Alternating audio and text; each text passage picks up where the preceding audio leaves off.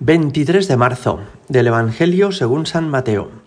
En aquel tiempo dijo Jesús a sus discípulos, No creáis que he venido a abolir la ley y los profetas. No he venido a abolir, sino a dar plenitud. En verdad os digo que antes pasarán el cielo y la tierra que deje de cumplirse hasta la última letra o tilde de la ley.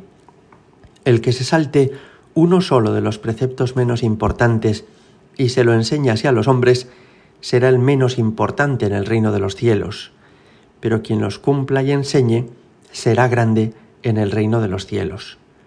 Palabra del Señor. Hace unos años me contó un profesor universitario que por el descenso del nivel académico de los estudiantes en España llegan a la universidad muchos jóvenes que cometen faltas de ortografía.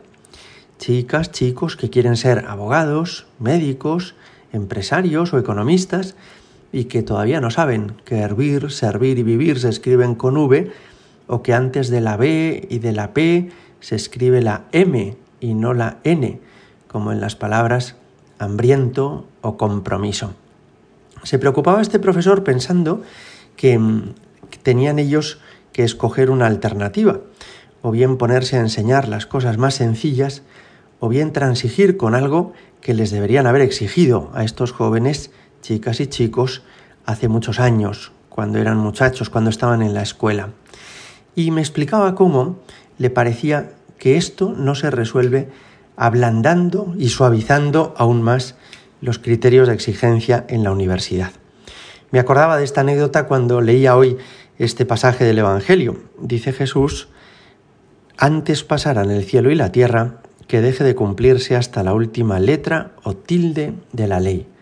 Es decir, que el deseo del Señor no es hacernos la vida cada vez más fácil y hacer que las cosas que están mal sean cada vez más toleradas, transigidas, de manera que llegue un momento en que no se nos pida nada. Hay en este sentido una confusión grande. Personas que piensan que Dios en el Antiguo Testamento era muy exigente y que ahora se ha vuelto blando y le da igual que seamos malos o buenos, que hagamos cosas virtuosas o que nos volvamos viciosos y pecadores. No, eso es un error. Y esta frase que acabamos de escuchar en el Evangelio nos lo deja claro. Jesús desea llevarnos a la perfección y a la perfección en el amor.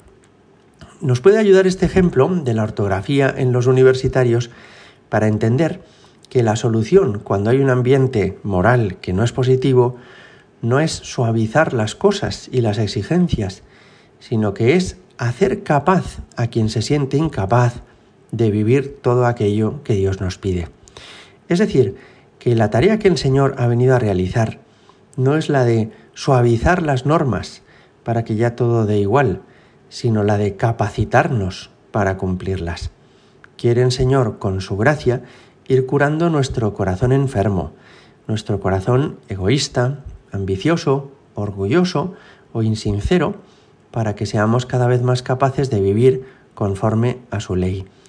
Y esto quiere hacerlo desde que somos pequeños, cuando recibimos ya la gracia del bautismo, cuando recibimos la gracia de la Eucaristía y el perdón de los pecados, nos va disponiendo el Señor para hacernos capaces de todo eso que a muchos puede parecerles muy difícil.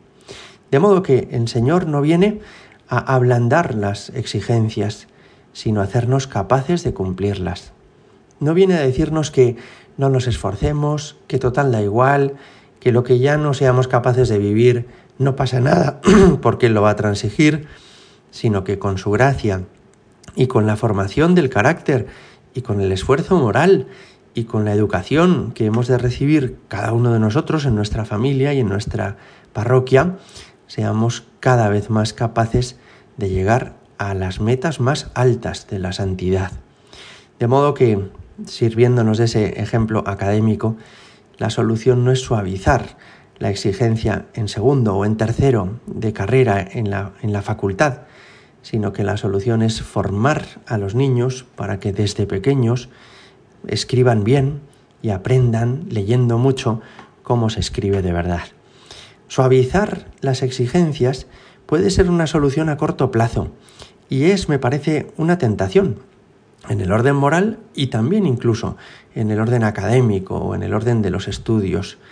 Pensar que por pasar a los niños sin saber nada les estás ahorrando un sufrimiento es en el fondo engañarte y engañarlos a ellos. Es pensar que de esa manera, cuando ya estén en el curso siguiente, todo irá mejor. Y eso no se cumple así. Lo mejor, todo parece indicar que es que ayudemos a que desde pequeños se acostumbren los muchachos a que hay objetivos que cumplir, nos hemos de esforzar en lograrnos y para eso estamos los mayores, para ayudarles, para que puedan recibir toda la enseñanza y todos los criterios que les permitan ir superando estas pruebas. Hoy vamos a pedirle al Señor Jesús que no caiga yo nunca en esta tentación de pensar que todo cuanto más fácil mejor, que es preferible ser muy transigente, tolerante con quienes no hacen las cosas bien, sino que lo que hemos de hacer, ellos y nosotros, es aprender, corregirnos y mejorar.